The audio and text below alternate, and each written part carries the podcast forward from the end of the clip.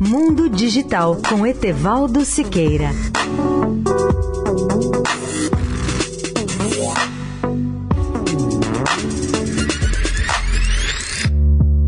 Olá, amigos da Eldorado. Eu confesso a todos vocês que tenho muita saudade do meu primeiro celular de 1983, um tijolão analógico pesado que só fazia ligações de voz. Mas como tudo era novidade nessa área, eu achava sensacional o meu Motorola Microtac Lite. Pode parecer estranho, mas eu já usei mais de 350 modelos de celulares ao longo dos últimos 35 anos em que a telefonia móvel existe no Brasil. No passado eu catalogava tudo, mas depois desisti. O meu primeiro celular é que a gente nunca esquece. Havia até uma propaganda de sutiã que usava esse raciocínio. Eu comprei meu primeiro tijolão analógico em maio de 1983 da Telesp Celular para usá-lo experimentalmente durante os três meses que antecederam antecederam a inauguração da telefonia celular na capital paulista, ocorrida a 6 de agosto de 1983 sob diversos aspectos, eu poderia contar a história da telefonia móvel no Brasil, da primeira à quarta geração, seja do tijolão Motorola até os dois últimos e mais modernos celulares que eu estou utilizando, que no caso são o Samsung Galaxy Note 9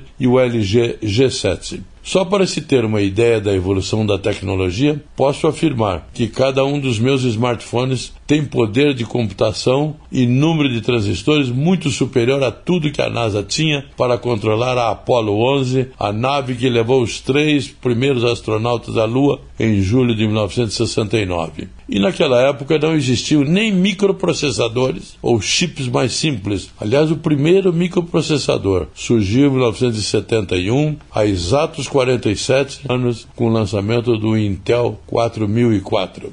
E nesse tempo que nos separa do primeiro chip, eu relembro que o Intel 4004 não reunia mais do que algumas dezenas de transistores, em comparação com os chips mais modernos da atualidade, usados em telefonia celular, que contém, acreditem, mais de 10 bilhões de transistores. Essa complexidade é que dá toda a inteligência aos nossos smartphones.